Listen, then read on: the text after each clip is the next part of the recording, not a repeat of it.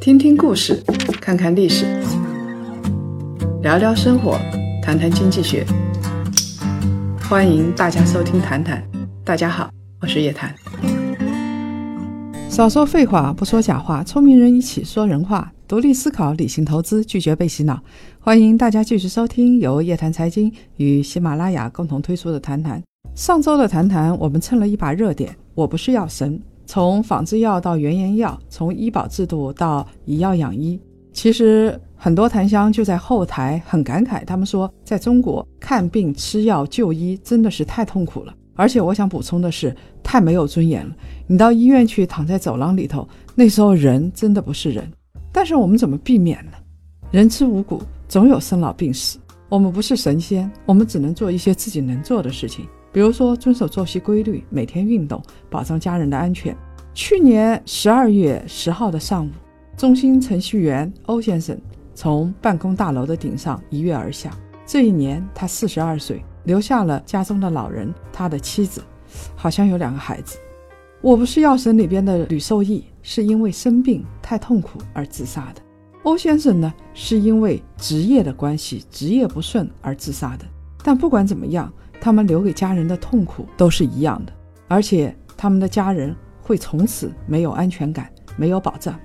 今天我们就来讨论一下如何给家人保障，挑选一款最适合自己的重大疾病保险。我们会手把手的教大家如何挑选适合自己的重大疾病险。我们后台有一个檀香王先生，他今年呢二十八岁，已婚，在苏州的一家大型旅游企业担任审计工作。他现在还没有孩子，所以呢，他的风险主要是自己和自己的太太。尽管他做审计工资是比较高的，但是他的工作时间非常长，经常加班，作息也是不规律的。他很担心自己一不小心就发生什么过劳死啊、猝死啊，所以他在想该怎么办。其实他需要一份重疾险，呃，今天不是给重疾险做广告，但是我们确实是想给大家提供一个保障。现在王先生的年收入是二十万元人民币，二十万元呢，在苏州应该还是可以过日子的。如果有房子的话，这样的家庭，他像王先生他们家，呃，有了房子，再加上一份重疾险，如果投保人和被保险人是王先生，受益人是他的妻子。那么这份保额就可以确定在六十万到一百万之间，通常是在年收入的三倍到五倍左右。每年缴纳的保费大概是他年收入的百分之八到百分之十，还是可以承受的。我们就拿某一家保险公司的重疾险来举例子啊。这一份重疾险呢，每年要缴费一万六千八百块钱，交费呢交二十年，可以保终身，保额是八十万元，相当于你做了一份强制储蓄。但是呢，这个储蓄并不是说 T 加零，你随时可以提取的，只有你在发生重大疾病重疾的时候，你才能取现。那这一份重疾险里边。你大概最多可以享受三次轻微的毛病和三次重疾的赔付。那么三次轻微的毛病就三十种轻微的毛病，重疾呢是有八十种重疾。基本上都包括进去了。当然，有的保险公司是很下流，你理赔的时候会特别麻烦。那这一份保险，它的最高赔付金额是两百八十八万。如果说我们做广告的话，我们就会把这个保险公司或者是这份保险的名称给说出来。但是我们不说，就是以免做广告的嫌疑。像我们现在每年体检有早期的一些肿瘤啊、轻微的脑中风啊、听力受损，这些都属于轻症的保障范围里头。什么叫重疾呢？比如说恶性肿瘤了、主动脉手术了、严重脑损伤了，就是属于重疾的范围。根据中国保监会的规定呢，重疾大概是二十五种疾病。所以现在各个保险公司为了抢市场，通常会扩大范围，二十五种以上。绝大部分的重疾险现在大概是涵盖到五十到六十种以上的重疾，基本上是在保障的范围之内。你给自己做好重疾险之后，像王先生，他是家里的顶梁柱，他的收入比太太要高得多，所以呢，他给自己保一份重疾，万一出事了，然后他太太呢就可以是受益人，然后他孩子也可以是受益人。如果有孩子的话，一旦有一个三长两短，那家里人的生活起码还可以得到一个基本的保障。如果还有能力的话，他还要配置一种保险，就是给子女的少儿重大疾病保险。我们呢在百度贴吧里边找到的一个例子，这个例子是一个深圳的中产收入家庭。王女士，她是湖北人，早年呢就选择到深圳来工作了，因为觉得深圳机会多嘛，这也是可以理解的。然后经过近十年的努力呢，她终于在深圳立下脚了，买车了，买房了，站稳脚跟了。她的丈夫呢是在华为工作，一小家庭还是蛮幸福的。二零一六年三月的时候，她的儿子降生了，三口之家幸福满满。那么她。要让这个孩子顺利长大，要给孩子提供一个基本的保障的话，需要支付多少呢？中国社科院有一份研究成果，中国的父母抚养孩子到十六岁，平均成本大概是三十万元，这是一个中产收入家庭的付出。也就是说，你不是富养孩子，大概是零岁到十六岁是三十万元，平均每年呢是一点八万元以上。当然了，你如果是雇什么月嫂啊这些，那成本就要高得多。而且你如果让孩子在读书之前进那些培训班，那就非常高了。你要养育他到大学毕业的话，大概是至少要五十万。通常是在一百三十万元左右。如果你还要加上海外留学，你要给孩子预备的就是两百万元以上。这真的是对于普通家庭来说是一笔大数字。而且这个两百万元，我们还没有计算通胀。如果你把通胀计算进去的话，那要高得多。王女士和她的先生呢，就给自己配置了一份五十万元以上的重疾险。而且还给儿子买了一份少儿的重疾险，孩子会有什么毛病呢？这不是很奇怪吗？你给孩子买重疾险不是浪费钱吗？但是中国的环境啊，这些问题让孩子重疾的概率在提升。我们就拿糖尿病来说啊，我们都知道以前都是成年人的糖尿病，但是现在儿童糖尿病它的发病率大幅的提升，比如说。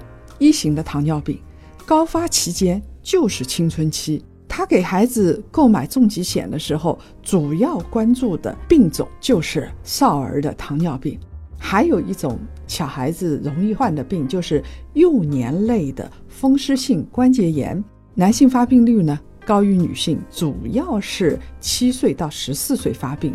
那么我们知道，其实糖尿病是一种很讨厌的，而且是一种慢性病、长期的疾病。一旦孩子真的说他营养太丰富，然后基因又发生变化，生了糖尿病的话，这个东西就非常的麻烦。还有一些，比如说脊髓灰质炎啊，还有重肌症无力啊，还有贫血啊，这些癫痫啊，这些这些病呢，在儿童发病期的风险是比成年人要高的。像王女士在深圳有房有车，过着幸福的生活，中产收入家庭。她如果要给孩子买保险的话，她如果要给家里人买保险的话，到底应该买一份什么样的保险呢？到底家庭的保险应该怎么配置才会稍微安全一点？我们才不会晚上睡不着觉呢？首先应该是先买一份保额大概在三十万元以上的，包括白血病在内的重疾险。然后呢，再补充一份单病种的保障，比如说让发病率很高的白血病，它的保额可以更加充足，保障期限大概在十五到二十年以上，这样孩子的青春期就度过了。有一种啊，叫做保费豁免条款，这是什么意思呢？比如说我们。说的后台的那个檀香王先生，他购买的重疾险了。如果你首次有一点毛病，然后你症状被确认了之后，应该是豁免剩余的所有保费，合同继续有效。假设你投保投到第三年，然后有症状出来了，有轻微的症状。假设你保了二十年，那么你剩余的十七期的保费都可以被豁免，这样你生病之后，家庭就不会增加经济负担了。如果你真的想对家里人好，你如果真的在这个不确定的社会里，我们想要有保障，除了买房之外，事实上现在买房也不是太安全，因为我们一直在说房地产税修改的问题，我们应该进行资产配置。资产配置我一直跟大家说是要做现金百分之十，高风险百分之三十，低风险保障型的要有百分之三十。二零一七年，中国人的买保险的资金金额在大幅的提升，就是因为大家都觉得没有安全感，最好是年轻的时候买。因为保险公司是把二十八岁到三十五岁称为筑巢期客户，这个阶段之后啊，一家之主他是中年人，他的经济负担会越来越重，上有老下有小，而且呢，他最大的风险就是死亡和疾病的风险，所以大家保的基本上是人寿险跟投资有关的，给家里人一份保障，或者是重疾险，他通过这一份重疾险来避免一些风险。除了国内的重疾险之外呢，很多内地人在香港买保险。现在在香港买保险的人越来越多了，大概占了香港有一些保险的百分之二十的份额以上。通常来说，这个都是跟人寿和投资有关的保险，而且他在买的时候还会考虑到一个货币汇兑的问题，因为我们知道。港币跟美元之间是联系汇率，所以他买了一个港币的保险，或者是直接买了美元的保险的话，就相当于他有了一笔美元资产。同样的一款重疾险的产品，香港保险的费率大概比内地同级别的保险产品要低百分之三十左右，有的呢还要低的更多一点。它的原因其实挺多的，像监管环境更加透明，香港的保险竞争更加激烈。很多内地的小孩子，甚至我看到有的亲戚的孩子也在香港保险公司里边在卖保险，因为现在做内地人的生意太好做了，当地的人均寿命更加长。内地现在人均寿命也在延长，但是因为环境污染啊、疾病增加，人均寿命呢是没有那些发达国家长的。但是国外的保险公司有可能以英国或者日本的寿命来算，如果是以日本的寿命来算的话，那日本人寿命太长了，所以它的条。件相对来说就比较优越，这些保险公司的理赔的成本也会相应的低一点。但是我们当然不是说国外的保险公司就一定好，我们只是说它有一个不同的费率，然后呢，它的特色是不一样的。啊，有人会问了啊，说那我怎么办？我在国内生活，在内地生活。但是我又觉得呢，国外的保险不错，我是不是要把国内保险退掉，去买香港的保险？其实也没有必要这么做。它每家保险公司信用是不同的，有的保险公司呢理赔会快一点，有的保险公司真的信用不太好，在理赔的时候就找各种各样的说辞。那么保险也有淡季跟旺季，你像呃车险，等到车险。大家保险公司都在亏的时候，我们的政策就会放松。这时候你去投保，相对来说条件会比较优惠。但是等到大家条件都很优惠，都不赚钱的时候，政策又会收紧，这个时候你的保费就会比较高。我们刚才在说重疾险，重疾险的话，它都会允许你有一个犹豫期的，犹豫期之后你再退保的话，只能获得合同规定里边的现金价值。它的现金价值就会很少，什么意思呢？你比如说一次性投保一百万，假设说啊，给你三个月的犹豫期，你三个月之后没有退保，等到三个月之后你想退保，你会发现你只能拿回来一部分钱，因为这里边是有一些惩罚的。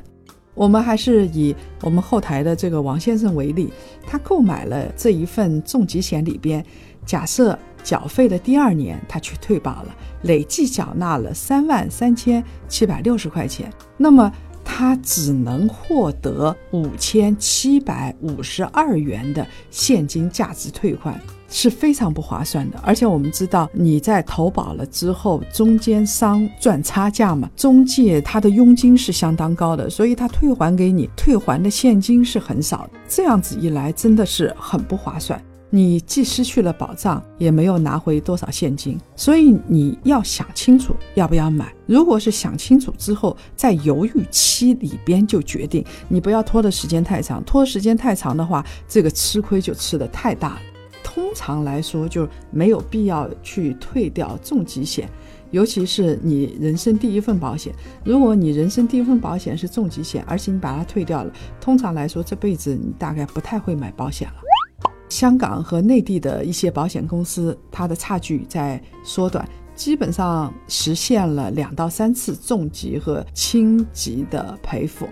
其实保险它就是家庭的一个保障，它就是一个家庭的最底层的资产包。刚才说了，在这个不确定的市场、不确定的时代里边，家庭要做资产配置。如果你不考虑到外币的话，通常来说是百分之十的现金，百分之三十的低风险产品。低风险产品里边呢，就包括保险，它其实只是一个资产包，只是你配置的一个工具而已。你不要把你所有的钱拿去买保险，就是买一点就可以了，就求一个心安，求一个保障。你也不要把你的所有的钱都拿去买房地产，一旦二手房价下跌，你要套现也是比较困难的。那么在保险这个资产包里边，假设你家庭的资产比较多，有几百万、一千万以上，那你的家庭的保险大家保了一百万，这个时候呢，保险这个资产包里边也分的，有的是这个寿险，有的是投连险，然后有的是重疾险啊，这些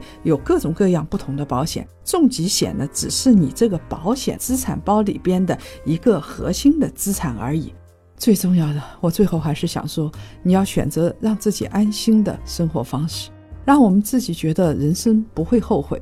砌几道防火墙来保护自己的资产，所以你既要有现金，也要有房产，也要有美元，也要有避险，像日元、瑞郎这些避险货币。当然，也需要有一部分让自己心安的保险。其实，我们很多时候做事情不是为自己。你想保一个寿险，人不在了，这个寿险兑现，你真的是为自己吗？不是，很多人在做的时候是为了财富的传承，为了家人的平安。但是什么事情都不要做绝对。我想说的是，你不要把你所有的钱都放到保险里边去，这并不合适。我们来分享一下上期谈谈的留言。我们上一期的话题是没钱看病，没钱买药，医保不报销。这个时候，中产收入阶层生了病，难道真的要求神吗？有一位 ID 叫做脑木根阳的檀香，他说：“清华的博士、清华的科学家都不如一个拆迁户，这已经是社会的共识。这样的社会价值观非常可怕，让人看不到希望。啊，不要这么绝望。当这个市场不稳定的时候。”我们让自己的心稳定，让自己的资产配置稳定。另外一个叫做 Low 的檀香说：“如果真到了万不得已，可不可以选择有尊严的死去？”啊，这真是一个很沉重的话题。我们知道，在一些发达国家已经可以选择安乐死，然后平静的过世。我在想，我们中国什么时候能够文明进展到那一步，能够选择平静的探讨这个问题？而且，我现在担心的是，这个社会伦理不完善。如果说允许安乐死的话，不知道会有多少借助于安乐死的谋杀出现。所以，这是一个很难的话题。但是，我们希望在我们的檀香里边可以进行一个平静的探讨。另外一个叫诗句，他说呀，比起世界上的发达国家，中国看病是不难的，别人是要排期的，要等几个月。而且，中国虽然看病表面上看起来贵，主要是因为中国的保险制度不健全，医保很多新药、救命药是没有办法及时的报销的。但是中国一定会变的。呃，中国的看病起码时间不用那么长，虽然人很多啊。我们要用积极的眼光去看问题，最重要的是要预防疾病。这位朋友说的当然没错，但是中国最大的问题是资源太集中在大城市了。一旦生病，你只有到这几家医院里边去，你认为自己的小病也会是大病。我们会集中在大城市的啊这个专科里边特别好的医院。去看自己的病，那另外一方面，在我们的医保领域，你知道有多少钱是为某些特定的人群所使用了吗？啊，我想说的是，确实真的看到过，啊，比如说当不上什么官了，他可以在医院住很长的时间，一天消耗的那些资金是我们无法想象的。我觉得这才是中国最大的问题。如果各位想了解更多财经经济类资讯，请搜索拼音谈财经，或者呢关注公众号夜谈财经。每周五中午十二点，老时间老地方，我们不见不散。